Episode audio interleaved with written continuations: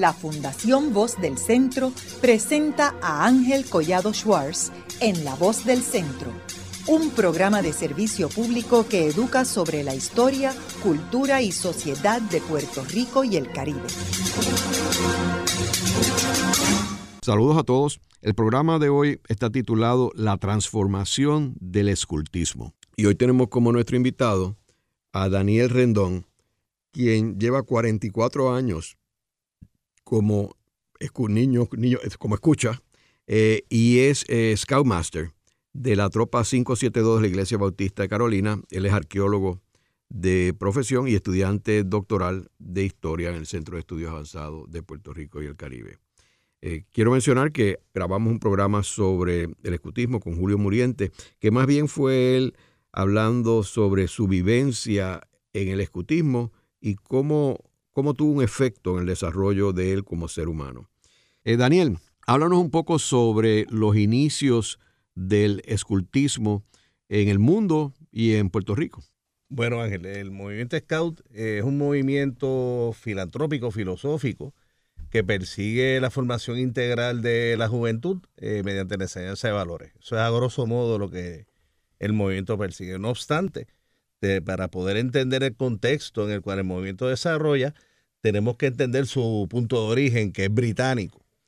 El movimiento Scout es fundado por Robert Baden Powell, que era un teniente general del ejército británico, que por una serie de experiencias que adquiere mediante sus actividades militares en, en las luchas por la corona británica en África, eh, las guerras Boers contra los eh, settlers holandeses, luego las campañas en la India, eh, adquiere una serie de conocimientos de campo que le permitió adiestrar unas tropas especiales que él llamaba escucha, scouts, que eran una especie de espías o tropas de caballería que tenían como objetivo identificar las fortalezas y debilidades del, enemigo, sus ubicaciones, y de esa manera él pudo eh, obtener unas victorias de envergadura para la corona británica eh, le otorga la Cruz de Victoria y lo, hace, lo arman caballero de la corona y vuelve a Inglaterra después de esta experiencia como un héroe eh, en su momento histórico. Estamos hablando de finales del siglo XIX, cuando regresa al Londres de la época, que sabemos pues esa impronta victoriana, imperialista de la época, se encuentra con que la juventud británica en esos momentos, inmersa en esa época industrial, estaba inmersa pues en, en, los maladís de la época, ¿no? La bebida, el ocio. Y él pondera la posibilidad de modificar el esquema de entrenamiento que él utilizaba para estos exploradores de avanzada de sus tropas y convertirlo en un movimiento juvenil que estuviese dedicado al patriotismo, a la formación integral de, la persona, pues con el propósito de fortalecer los ideales victorianos conservadores de la época. Ese fue el inicio fundamental. En 1907 él lleva a cabo un campamento experimental en la isla Brownsea, eh, una isla que está un poco más allá de la costa británica, y pone en práctica el modelaje de esas ideas que él tenía en mente de entrenar a la juventud en destrezas de vida al aire libre y en valores, el ser abstemio, el servicio a la comunidad, el cómo valerte a ti mismo en el campo, naturaleza, el rastreo de animales. Y el campamento resulta ser muy exitoso y particularmente desde ese momento, Baden Powell desafía lo que son los ideales de la época que tenían una segregación social bastante marcada. Él selecciona jóvenes de diferentes extracciones sociales y diferentes sectores de Inglaterra, de Londres, de Liverpool, de, de, Lancashire. Eh, tenemos una amplia representación de juventud de, Inglaterra, de la Inglaterra de la época en este campamento y pudo probar de manera empírica que el movimiento tenía una posibilidad de amalgamar diferentes sectores de la sociedad y ponerlos a trabajar juntos en bienestar de, de la sociedad. Habiendo dicho eso, Baden Powell eh, toma un manual militar que él había escrito para, para soldados británicos durante sus campañas que se llamaba Aids to Scout Mastership y lo adapta a la vida civil y lo convierte en un libro llamado Scouting for Boys o Escultismo para Muchachos. Y comenzó a venderlos en seriales como si fueran pequeños cómics en 12 diferentes tiradas que se convirtieron en un éxito de venta en Inglaterra en la época y en ese momento él no tenía un propósito de crear un movimiento, sino quería poner como en práctica, experimentar con esas ideas particulares y de manera ad hoc, independiente, empiezan a crearse diferentes grupos de escultismo independientes en Inglaterra, inspirados en este trabajo. Y entonces Baden Powell en ese momento decide crear algo más formal basado en en sus experimentaciones y de ahí en 1908 empieza a formarse lo que hoy día es la Asociación Scouts de, de Gran Bretaña, que a su vez da paso a la creación de lo que conocemos hoy como el Movimiento Mundial Scout. De ahí poco a poco el movimiento se va expandiendo fuera de lo que es el, el Reino Unido. Y para el caso de nosotros, América, el movimiento llega a Chile en 1909 y luego a los Estados Unidos en 1910 por mano de William Boyce, que era un periodista de la época y originalmente vio en el movimiento Scout una oportunidad de promover sus periódicos, ¿no? A través de los nenes, que realmente no fue como que una actitud tan altruista, pero luego eh, invirtió tiempo en el movimiento y crea una junta directiva de personas prominentes de la sociedad, Colin Livingston, eh, Theodore Roosevelt, y entonces en en 1910 se forma el movimiento Scout en los Estados Unidos de la manera que lo conocemos y la corporación que se llama Boy Scouts of America. ¿Y Theodore Roosevelt qué tuvo que ver con los Scouts? Teddy Roosevelt, interesantemente, como sabemos que es una figura problemática, pero interesantísima a la misma vez, y Teddy Roosevelt entendía que el movimiento Scout promovía, a pesar de haberse, haber sido en Gran Bretaña, el movimiento perseguía eh, ciertos ideales que él podía eh, relacionar con el tema del sueño americano, ¿no? La cuestión del concepto de lo que el norteamericano llama self-reliance, eh, este movimiento de vuelta a la naturaleza, que sabemos que Roosevelt, en el caso de Puerto Rico, es quien declara la Sierra de Luquillo como bosque nacional, que él era un apasionado de naturaleza y vio en el movimiento Scout pues una oportunidad de exponer a la juventud a este movimiento de vuelta a la naturaleza, de la autoconfianza, de emular el, camino de los aventureros, de los pioneros, de los nativos americanos. Y esa es la manera en la cual el movimiento Scout poco a poco, con el apoyo de estos personajes importantes de la, de la vida civil norteamericana, comienza a ganar terreno y expandirse en, en los Estados Unidos, que ya se va perfilando como la potencia mundial emergente a principios del siglo XX. En, el caso de Puerto Rico, pues sabemos que luego de la invasión norteamericana en 1898, pues se da un proceso paulatino y deliberado eh, de tratar de entender las nuevas posesiones que tenemos disponibles en términos de recursos naturales, qué puede esta, estas nuevas posesiones aportar a, a esta nación, esta potencia mundial emergente. Y el movimiento Scout entonces se perfila como una oportunidad de educar a la juventud puertorriqueña en lo que ellos llamaban eh, americanismo y patriotismo, que era eh, fue el tema emergente de los Boy Scouts en Estados Unidos durante ese primer periodo de la década de los 1910 y 1920. El movimiento, eh, de manera formal, se funda en Puerto Rico en 1927 cuando se constituye el Concilio de Puerto Rico de los Boy Scouts of America, eh, desarrollado pues por mayormente norteamericanos que eran parte de la, del gobierno eh, norteamericano de la época, comerciantes y algunos criollos que estaban interesados en este de, vincularse más a, lo que se entendía que en el momento era la corriente progresista eh, de la época. Pues Estados Unidos se perfilaba como eh, un adalid del progreso y Pero era natural pues que eh, la clase dominante entendiera que los scouts eh, representaban en cierta manera una manera de educar la juventud en, los valores del momento. Y en el 27 se cree el concilio, pero se sabe por la documentación histórica que hemos recabado que desde el mismo 1910 ya se habían formado tropas scouts en Puerto Rico en los centros urbanos más, más poblados, Arecibo, Ponce, San Juan, Guayama. Y debemos entender cuando vemos esta documentación y vemos la formación de estas tropas iniciales que corresponden pues, a los centros urbanos que están bien asociados al tema de la caña, eh, pues, que era el cash crop fundamental en esas épocas. Así que en sus inicios el movimiento Scout lo vamos a vincular con los temas de poder económico de la época, de la afluencia. Y desde el inicio, el movimiento Scout en Puerto Rico fue dirigido en esa época inicial de 1910 por un, un, individuo que fue enviado desde los Estados Unidos para que sirviera como comisionado insular. Herbert Schaefer, él era un graduado de la Universidad de Cornell y era uno de los ejecutivos de la Puerto Rico eh, Steam Lines.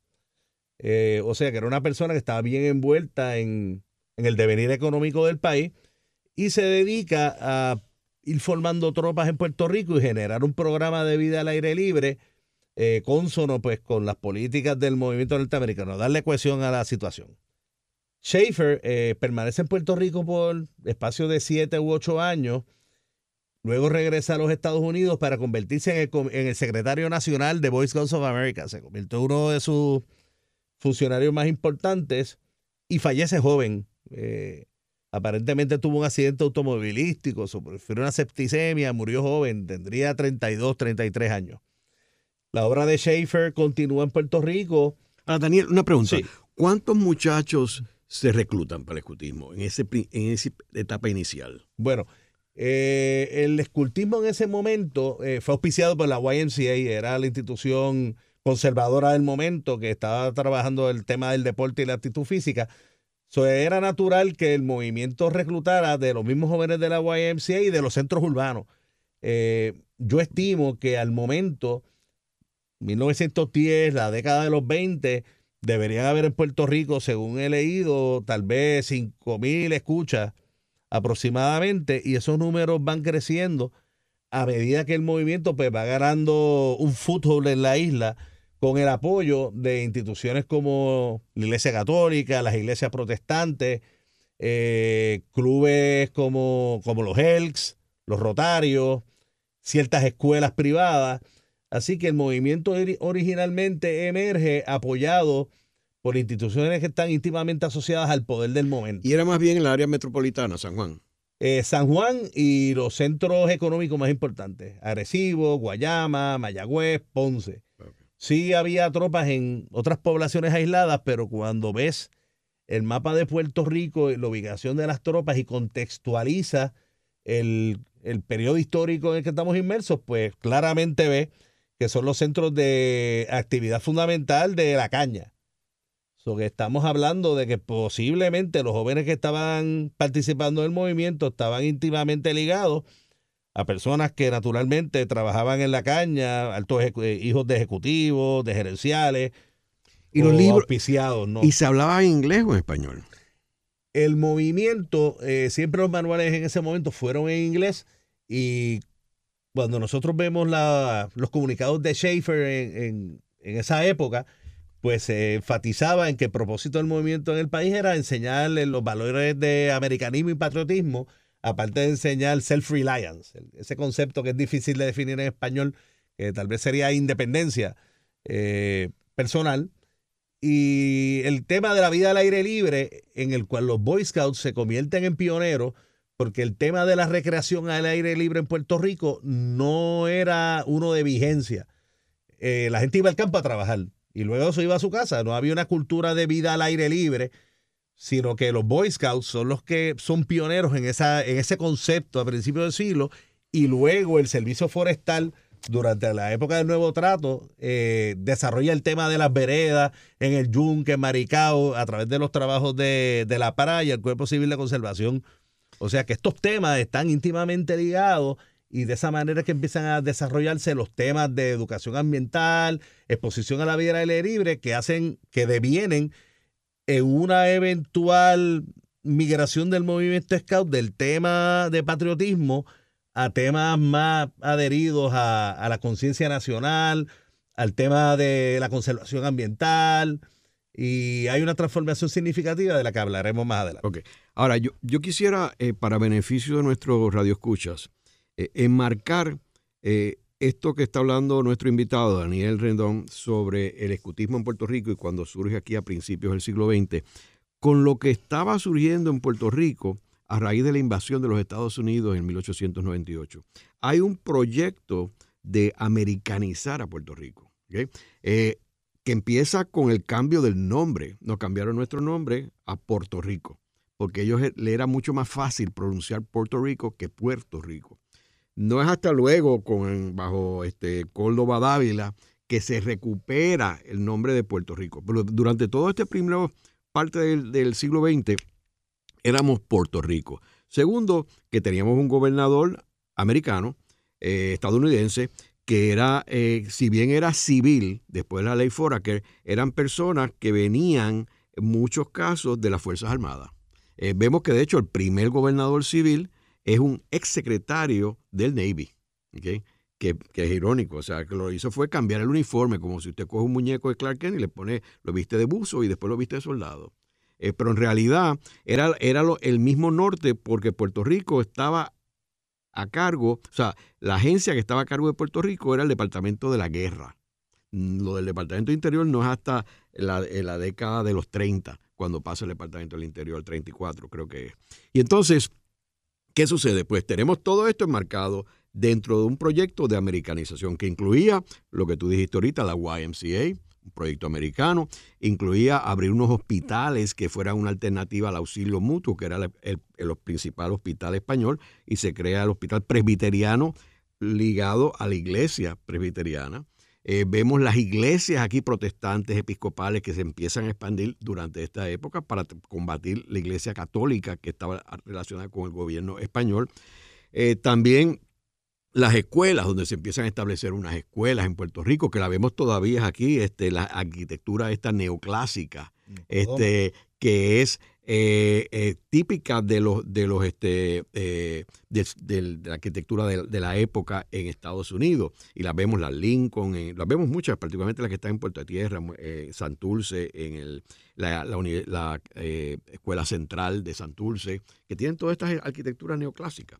Y entonces también tiene eh, que eh, en aquel momento se había cambiado la agricultura de Puerto Rico, que Puerto Rico era un país autosuficiente y se convierte en una, una economía de monocultivo eh, del azúcar, que es lo que estamos hablando ahorita, y entonces destruyen toda nuestra agricultura. Así que en ah, también la policía crea una especie de cadete de jóvenes de la policía, también con la cuestión de militarizarla. Quiero decirle que todo este, ah, los profesores traen una cantidad de maestros de Estados Unidos a enseñar inglés, por el idioma oficial, ellos querían convertir el inglés en el, idioma oficial. Obviamente todo eso fracasa y no es hasta la década de los 30 cuando irónicamente Theodore Roosevelt, como gobernador de Puerto Rico, que es el hijo del que era presidente, él llega a la conclusión de que Puerto Rico es una nación separada y es una cultura separada y él dice, no voy a decir si los americanos somos mejores que los puertorriqueños, los puertorriqueños somos mejores a los americanos. Somos distintos y de hecho escribió un libro sobre esto, donde él dice que hay que respetar que Puerto Rico no se va a convertir en, en, una sociedad americana. Puerto Rico es un país diferente en términos de nación y de cultura. Así que quiero enmarcar todo lo que estamos hablando de escutismo dentro de este escenario que está sucediendo. Ahora, ¿qué pasa cuando viene eh, eh, Franklin D. Roosevelt, viene el nuevo trato. ¿Cómo empieza a evolucionar? Y ya Puerto Rico ya no está bajo el Departamento de Guerra, está bajo el Departamento de Interior. ¿Cómo empieza a evolucionar el escutismo en Puerto Rico? Pues el movimiento empieza a evolucionar de, de ser un movimiento... Eh, en realidad el escutismo siempre ha tenido una inspiración militar por su origen, pero siempre ha, de alguna manera se ha distanciado del marcialismo militar. Los uniformes al principio eran bien parecidos a los de los Doughboys de la Primera Guerra Mundial. El uso del sombrero cuatro pedradas, los pantalones de bombacho. Y con el paso del tiempo, el movimiento fue transformando su uniforme a uno más habituado a la vida al aire libre. Y, pero esto fue una transformación que tomó muchos años, eh, hasta llegar al uniforme actual que uno lo mira y definitivamente no es un uniforme militar. Pero en los años 30, a medida que se empiezan a implementar las políticas del nuevo trato, el movimiento Scout comienza a adquirir un carisma visible en la sociedad. Por ejemplo, en el periódico El Mundo, los Scouts empiezan a tener una columna semanal en los cuales los mismos jóvenes empezaban a promover o hablar acerca de las actividades que las tropas llevaban a cabo en los pueblos. Y cuando haces ese análisis te das cuenta de que en lugar, eh, evidentemente había aún un énfasis en el tema del patriotismo, pero empiezas a ver una migración hacia el tema de la vida al aire libre. Por ejemplo, los scouts de Arecibo se fueron al bosque estatal de Cambalache a practicar encender fuego sin, eh, sin, sin fósforo o la tropa tal está llevando a cabo un proyecto de servicio para ayudar a los menesterosos en tal lugar. Así que estamos viendo que ya el movimiento eh, poco a poco va adquiriendo un sabor local. Y este es uno de los temas más importantes que nosotros exploramos en términos de historia del escultismo, esa migración eh, paulatina que tomó muchos años de convertirse en un movimiento eh, juvenil nacional con un sabor autóctono, unas tradiciones y un devenir que lo distingue del movimiento norteamericano, particularmente en el orgullo en el uso del uniforme, la adhesión a, los elementos eh, patrios, particularmente la imaginería, la iconografía, de eso voy a hablar ahorita, que es uno de los temas más interesantes. Pero en los 30, uno de los temas más importantes que comienza a darle fortaleza al movimiento es la adquisición del campamento Oaxaca. El que es escaudón en Puerto Rico ha oído hablar del campamento en, entre eh, las montañas Guarionex, entre Camuy, Lares, San Sebastián. ¿Y cuándo es que se funda ese campamento? El campamento se funda en 1938. ¿Y de quién era esa oh, tierra? Eh, esos eh, ahora vamos al tema interesante. Esas tierras previamente eran piezas de caña de la central Sawyer, en Camuy, una central que estaban manejando unos catalanes. Y posteriormente, eh, a principios del siglo XX, durante eh, los procesos de, de, manejo de la tierra y la creación del programa de embalse y eh, los programas de irrigación, parte de, esos, de, de esa región se constituye en lo que es el desarrollo del embalse de Oaxaca, el embalse de Oaxaca y el sistema de riego de Isabela.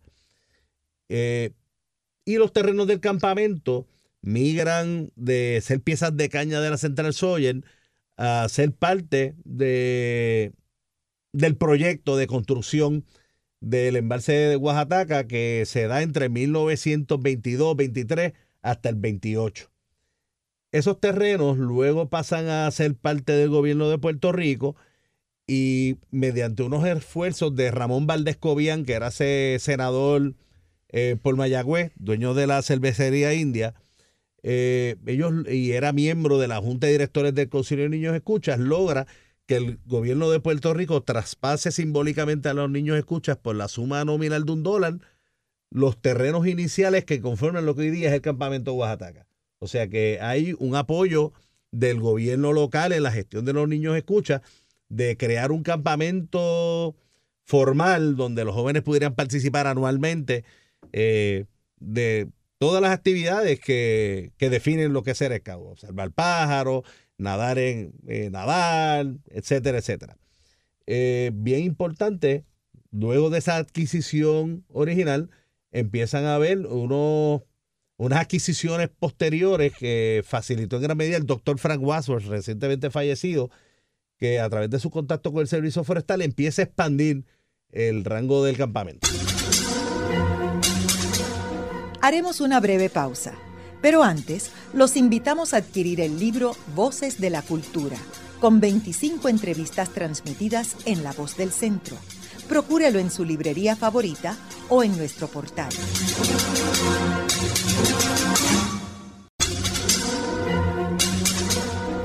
Continuamos con la parte final de La Voz del Centro con Ángel Collado Schwartz Pueden enviarnos sus comentarios a través de nuestro portal www.vozdelcentro.org.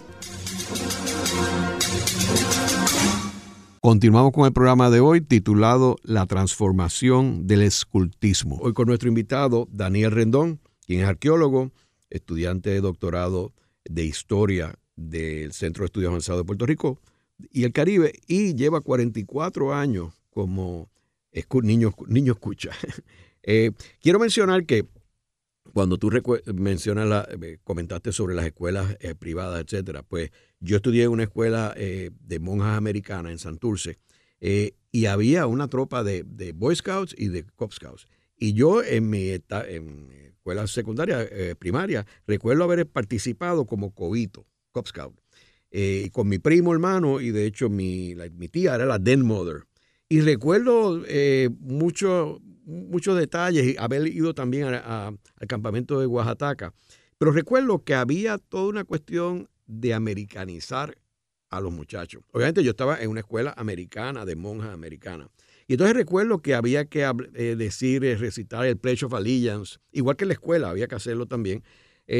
Y, cuéntanos, ¿cómo evolucionó eso? ¿Todavía el Pledge Allegiance to the Flag of the United States todavía se sigue dando? Eh, no, eh, este es uno de los temas más interesantes que podemos explorar en el escultismo puertorriqueño y en mis indagaciones históricas he podido, y en mi experiencia, he podido observar cómo el movimiento esclavo en Puerto Rico en, eh, en tiempo y espacio ha ido viviendo una transformación en la cual el movimiento, a pesar de, trabajarse en Puerto Rico bajo el auspicio de Boy Scouts of America, eh, adquirido una personalidad muy propia, muy criolla, muy nacional, y que nos distingue. Y para eso hay que entender qué estuvo pasando en Puerto Rico de los años 30 en adelante. Que yo podría decir que esa es la época formativa, eh, esa década de 1910 hasta posiblemente eh, la Segunda Guerra Mundial, el principio de la Guerra Fría. Durante ese periodo los Scouts pues, estuvieron bien activos apoyando al gobierno insular en los temas de la venta de bonos de guerra, recoger aluminio, participar de los, de los blackouts durante eh, la Segunda Guerra. Estuvieron bien activos en esos temas. Eh, el campamento Oaxaca crece, se expande con el apoyo del doctor Wadsworth y la impronta del servicio forestal. Eso es un tema importantísimo que abona grandemente al desarrollo de la identidad nacional de los Boy Scouts. Posteriormente, eh, durante la Guerra Fría, el movimiento va adquiriendo más un desarrollo ulterior en la producción de materiales de adiestramiento para los jóvenes, eh, particularmente en el tema de, liderato juvenil, eh, manuales técnicos para que los jóvenes aprendan la destreza de pionerismo, de naturaleza, de astronomía, ornitología, que el movimiento va, adquiriendo poco a poco, eh, va pasando de ser eh, una formación eh, más informal a una de mayores oportunidades de los jóvenes explorar sus posibilidades de carrera, de pasatiempo, a la misma vez que se enfrascan en las actividades de servicio comunitario. Uno de los temas importantes que yo he podido observar y mediante la conversación con participantes del movimiento en diferentes épocas, es que de los años 60 en adelante el movimiento empieza a impregnarse naturalmente de los eventos que acaecen a nivel mundial y en los Estados Unidos en particular, eh, asociados pues a, la guerra de Vietnam, derechos civiles. Y esto es uno de los temas importantes que quiero tocar en la, en la mañana de hoy. Eh, llega un momento en que se empiezan a dar unas preocupaciones a nivel internacional en el escultismo de si el movimiento en realidad es atractivo para los jóvenes. En Inglaterra, eh, la Organización de Scout Británica escribe un documento que se llama el Advanced Party Report 1968-69, donde están explorando el temática este, la temática esta de que Boy Scouts are square, de que el ser Boy Scout era anticuado, que representaba unos valores anacrónicos y de cómo el escultismo se iba a adaptar a los tiempos. Y entonces este think tank de, de líderes seleccionados empiezan a desarrollar lo que ellos pensaban eran unas alternativas para modernizar el movimiento Scout, entre las cuales estaban crear secciones de niños menores de 7 años, eh, liberalizar el uso del uniforme, transformar el movimiento de uno de vida al aire libre a uno más centrado en la ciudad. Y esto trae unos resquemores en los tradicionalistas que entendían que el movimiento, según desarrollado por Baden Powell, era la alternativa, el de vuelta a la naturaleza, el de los valores conservacionistas. Y el sector conservador de los Boy Scouts responde con un black paper en 1970 que establece cuáles son las soluciones para que el movimiento mantenga su tradicionalismo y atraiga jóvenes de la, del inner city a la práctica escultista, ¿no? Eh, eh, ellos aducen que la, la, cualidad intrínseca del joven es la misma ayer, y siempre, que el joven siempre va a, propender a la vida al aire libre porque es la tendencia humana. Y vamos, esto deviene en un cisma escultista en Gran Bretaña, en el cual los tradicionalistas se separan y crean los Baden Power Scouts. Y al día de hoy, pues tenemos el segmento más liberal del escultismo, más urbano, que sí ha tenido cierto regreso a lo tradicional, y tenemos los tradicionalistas que se han mantenido utilizando los manuales originales de Baden Powell, el uniforme tradicional de Baden Powell, y naturalmente este impacto en, la, en el escultismo británico migra a los Estados Unidos como consecuencia del tema de Vietnam, derechos civiles, no era popular andar en las calles en uniforme, y los scouts americanos en las finales de la década de los 60 pasan por un proceso, un proceso similar. En ese entonces, eh, el movimiento Scout en Estados Unidos eh, desarrolla un concepto de eh, denominado Improved Scouting Program, el programa escultista mejorado, que tenía como idea atacar la juventud urbana para que se integrara el movimiento Scout. El movimiento escultista en Estados Unidos fue siempre bien popular en las áreas rurales, en Estados Unidos, en, los grandes centros urbanos, pero ah, el, concepto este del inner city, donde estaban los grupos sociales minoritarios, los migrantes, eh, no estaban siendo debidamente atendidos por el escultismo, y entonces el movimiento deviene a poco a poco eh, una temática más urbana. Por ejemplo, en los años 70 lees un manual scout y en, vez de hablarte de cómo encender una fogata sin fósforos, te dice cómo tratar una mordida de rata o cómo utilizar un teléfono público para pedir ayuda. Ese tipo de temas empieza a impregnar el movimiento y hay una... Eh, decrece el énfasis en las destrezas de vida al aire libre. Como consecuencia, el movimiento tiene un desplome en membresía entre 1972 y 1974. Estamos hablando de una pérdida neta de más de 525 mil jóvenes. Y entonces... Eh, Eso es a nivel de Estados Unidos. A nivel de Estados Unidos. ¿Y en Puerto Rico? El movimiento creció. ¿Y por qué? Eso tiene una explicación interesantísima. ¿Cómo es posible que el movimiento eh, escultista en Estados Unidos se desplomara y la época dorada en membresía de los Boy Scouts en Puerto Rico es en los años 70? Totalmente incomprensible pero tiene que ver con unos temas de idiosincrasia nacional y temas políticos que voy a discutir en estos momentos. Durante la primera gobernación de Rafael Hernández Colón, cuando Celeste Benítez era la secretaria del Departamento de Instrucción Pública, el gobierno de Puerto Rico desarrolla lo que se llama un programa de fundamentos del escultismo, que tenía como propósito crear tropas scouts en las escuelas públicas de la isla.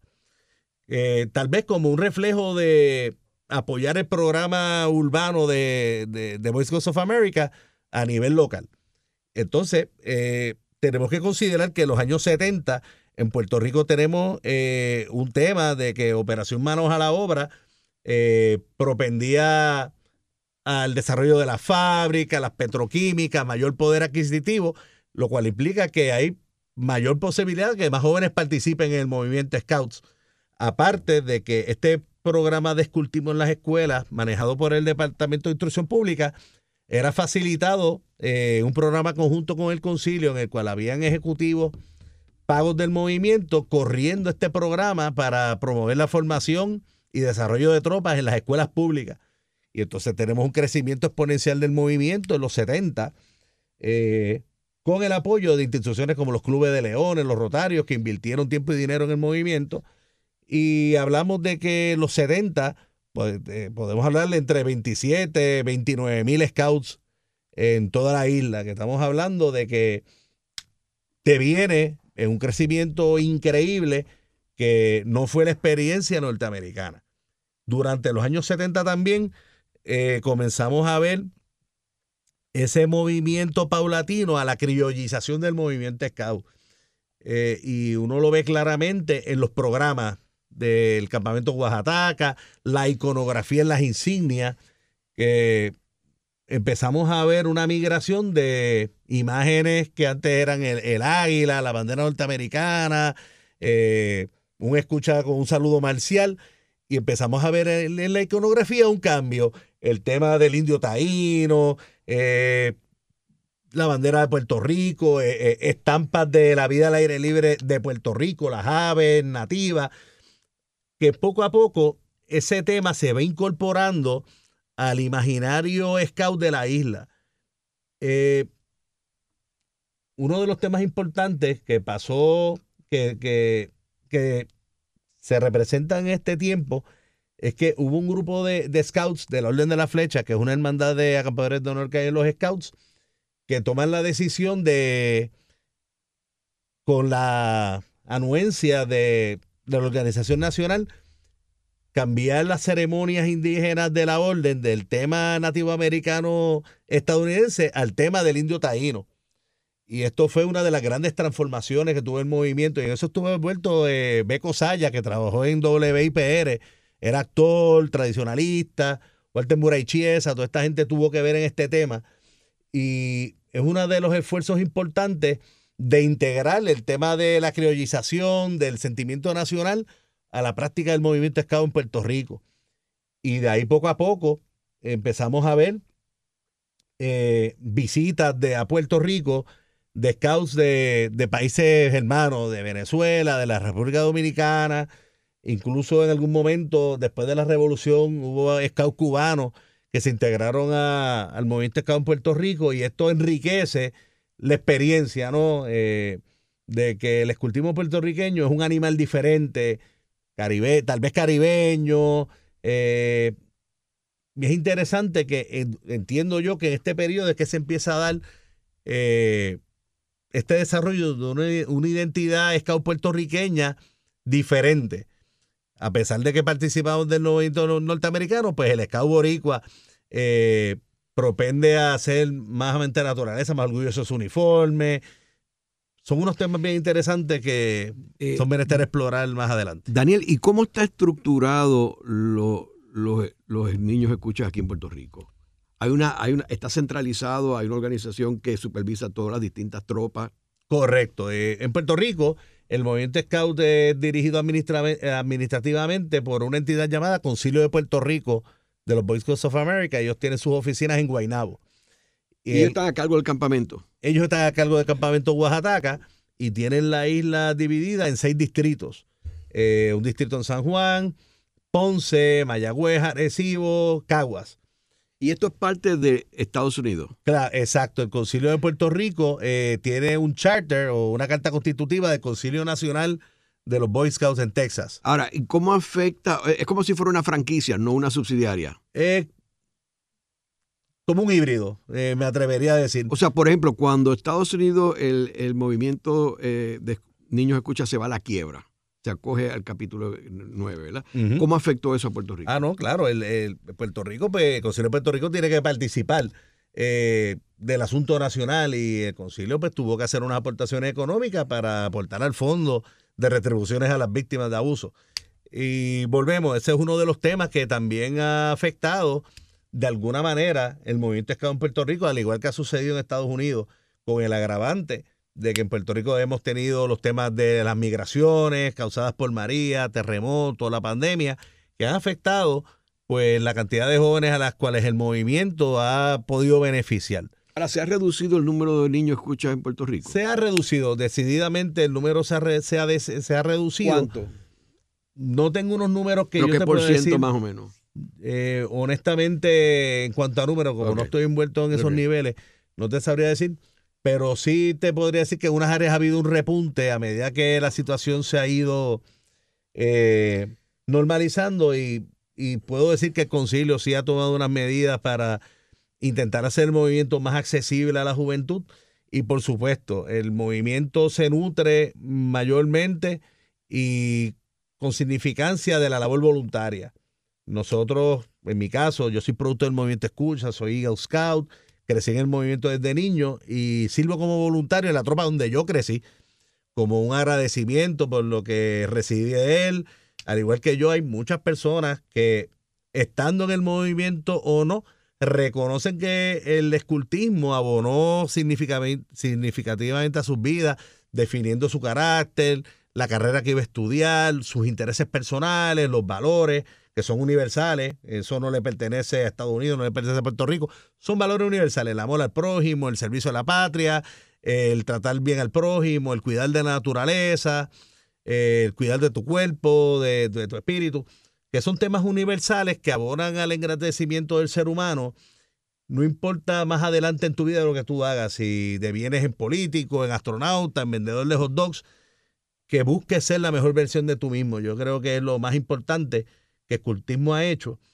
Y como tema adicional, que ha sido un esfuerzo importante que han hecho los niños escucha ante las crisis, eh, particularmente la del tema del abuso sexual, que pienso que no es inherente a los Boy Scouts, eso sucede, eh, ha sucedido en toda organización, donde dijo, en las iglesias, en las escuelas, pero a, a los Boy Scouts ser el movimiento más visible, naturalmente, pues va a tener más exposición. Y es importante mencionar el tema de la inclusión de las jovencitas en el movimiento que tradicionalmente fue masculino. Hace cinco años, pues este tema surgió y se integraron las niñas. no, había las Girl Scouts. Las Girl Scouts siempre han existido en Puerto Rico, pero son un movimiento aparte del movimiento masculino. Eh, ha habido siempre una relación, pero ellas por su lado, nosotros por el nuestro, pero ahora el movimiento Scout, que tradicionalmente fue masculino, permite que hayan tropas de niñas, de scouts de niñas. Y funcionan tropas de niñas, tropas de niños. Las manadas de cobitos tienen la alternativa de ser single gender o pueden ser mixtas, pero en las guaridas, que son los grupos más pequeños, guaridas de niños, guaridas de niñas. Y en el programa de Venturing, que es un programa de jóvenes adultos, pues ya ese es un programa coeducacional. O sea, los Cop Scouts todavía siguen. Sí, los Cop Scouts todavía siguen. Eh, otra pregunta, en términos de la internacionalización, eh, tú hablabas de que este es un movimiento británico, surge como un movimiento británico originalmente. Eh, y yo sé que hay unas conferencias anuales donde participan distintos países del mundo. ¿Puerto Rico participa en esas oh, conferencias? claro. El fundador del movimiento Scouts, Baden Powell, tuvo una, como quien dice, una epifanía en su vida y como dice su biógrafo personal, William Hillcourt, es el héroe de las dos vidas. Él de, abandona su vida militar y se dedica en cuerpo y alma después de su retiro al desarrollo del movimiento Scout a nivel mundial. Y Baden Powell en su ideario, hay un libro muy bonito, se llama La huella del fundador, donde están pues, expresadas sus ideas más, amplias, y él habla acerca del escultismo como un movimiento dedicado a la paz mundial. Esa es la idea general, el, que el mundo pueda trascender las guerras, las diferencias y devenga la paz. Y este tema viene desde, eh, desde la formación de la Liga de las Naciones, la Primera Guerra Mundial. Y durante ese tiempo es que el primer Jamboree Mundial se lleva a cabo en Londres en 1923, si la memoria no, me falla. Y Baden Powell en ese momento, en ese Jamboree Mundial, lleva como reto a la juventud que participó de ese Jamboree, representante de diferentes organizaciones de alrededor del mundo, a luchar por la paz mundial. Y de ahí en adelante, eh, los jamborees se convierten en un evento dedicado a la concordia, a la confraternización, a la conversación en búsqueda de la paz mundial, el manejo del ambiente. Y es una actividad muy linda. Yo tuve la oportunidad de ir después de viejo a un jamboree mundial y ha sido una de las experiencias más lindas que he tenido en mi vida scout. Puerto Rico participa activamente en estos eventos. Te comento esto porque en diciembre yo estuve en en el norte de Suecia, eh, buscando la aurora boreal. Eh, y entonces da la casualidad que esto es la ciudad más al norte de Suecia, casi en el Ártico, que se llama Kiruna. Y entonces el muchacho que era de guía era el jefe de los scouts allí en Suecia. Y entonces él, él me contaba de que en Suecia es bien importante el escultismo porque eh, el énfasis de ello es con la cuestión de la naturaleza.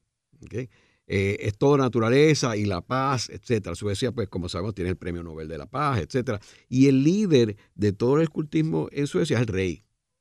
Así que tiene una prioridad grandísima. Y él me contaba de una, de una reunión que fue un jamboree a Virginia, al estado de Virginia, hace unos años, que fueron un grupo de suecos a participar allí. Así que me estuvo bien interesante porque yo no estaba al tanto de que esto estuviera vivo en términos internacionales a este nivel. Sí, y precisamente. Y Puerto Rico debe insertarse más en términos. de la corriente mundial. Eso, no tanto en Estados Unidos, sino tratar de identificarse con. Y más ahora con todo lo que tú dices, que tenemos nuestro criollismo en el escultismo, pues eso es más razón todavía para tener una presencia más fuerte internacional. De hecho, en, a nivel internacional, el Concilio de Puerto Rico ha llevado a cabo unos esfuerzos de participar en eventos internacionales en América Latina, en Jamboree, los Jam Camps, en Brasil, en Ecuador, que hay una presencia escultista puertorriqueña en, América Latina. Y el tema del escultismo en Puerto Rico es uno de, constante evolución eh, y que a fin de cuentas, cuando en retrospectiva analizamos el movimiento, eh, podemos ver de que pues, siempre ha tenido sus detractores. No, no, que el movimiento está dedicado a la americanización, a, la marcialidad de la juventud, pero decididamente en sus casi 100 años de existencia en la isla, eh, no, ya han pasado 100 años, 1910, pero formalmente en el 27, 2027 se cumple el centenario del concilio. Eh, el escultismo ha sido una fuerza que ha devenido en bien para la juventud de Puerto Rico. Muchas personas de prominentes de la vida social del país han pertenecido al movimiento y manifiestan eh, cuán importante ha sido en sus vidas. Yo personalmente, eh, como participante de la sociedad civil y voluntario, puedo decirte que me dio estructura, me dio una razón de ser en términos de mi vida profesional. Yo escogí ser arqueólogo porque me interesé en el Merit Batch de Indian Lore, me interesé en el tema indígena, y de ahí en adelante me, guió por el camino el difunto Ignacio Lazagasti. Eh, fue un gran mentor en mi vida como Boy Scout y me cogió de chamaco y me educó y así fue que llega el tema de la arqueología y, y llegué al centro. Así que historias como la mía, hay muchísimas. Los compañeros que se han dedicado al trabajo científico, como gasónomos, como ornitólogos, como geólogos, que comenzaron inspirados por el doctor Wadsworth eh, y terminaron trabajando en el servicio forestal o se terminaron trabajando en el Departamento de Recursos Naturales o son científicos de la Universidad de Puerto Rico. Y vamos a olvidarnos de la prominencia de las posiciones, vamos a hablar del ciudadano común que se gana la vida honradamente como pescador, como vendedor de hot dogs, como dependiente en un supermercado y que encontró en el escultismo un faro de de vida para guiarse mediante unos valores que son universales. Estemos en la Cochinchina o estemos en, en Brasil, son los mismos. El scout promete cumplir con sus deberes para con Dios, con la patria, ayudar a su semejante en todo momento, mantenerse físicamente fuerte, mentalmente alerta, moralmente recto. Y los valores de la ley scout, eh, un scout es honrado, leal, servicial, amigable, cortés, bondadoso, obediente, alegre, narrativo, valiente, limpio, reverente vamos, eh, que tal vez para en el mundo actual, 2024, aparente ser square o anticuado, pero una persona que vive de acuerdo a esos valores no es una buena persona. No es el tipo de persona a la cual quisieras estar asociado profesionalmente en, tus espacios de, de solaz. Claro que sí. Y eso es lo que el escultismo está persiguiendo hacer en la sociedad. Transformar poner a la gente a pensar fuera de la caja, entender de que nosotros no estamos solos en este mundo, sino que somos parte esencial de la sociedad y tenemos una responsabilidad vicaria de servir, que es lo que el movimiento Scout quiere hacer, transformar el mundo una persona a la vez. En el programa de hoy hemos discutido eh, la transformación que ha tenido el escultismo en el mundo y en Puerto Rico. Vemos que de haber tenido un enfoque militarista eh, y de americanizar a Puerto Rico, eh, se ha transformado otro tipo de movimiento tenemos que señalar que es un movimiento que comienza, su origen es en, Gran Bretaña, no en Estados Unidos, y que, y que más bien ahora el, objetivo es enseñar respeto a la naturaleza, proyectos de paz, tolerancia, igualdad, compañerismo, eh, con, un elemento de actividad eh, física eh, y, la, y la cuestión de poder superar las adversidades e incomodidades, que es todo esto lo que son los campamentos, etcétera. Así que un movimiento que cumple ahora sus 100 años, en el 1927 en Puerto Rico, y que se ha transformado al igual que se ha transformado en distintas partes del mundo. Gracias, Daniel. Siempre un placer. Esta ha sido una producción como servicio público de la Fundación Voz del Centro. Los invitamos a sintonizarnos la próxima semana a la misma hora. Y recuerden que pueden adquirir el libro Voces de la Cultura en su librería favorita o en nuestro portal.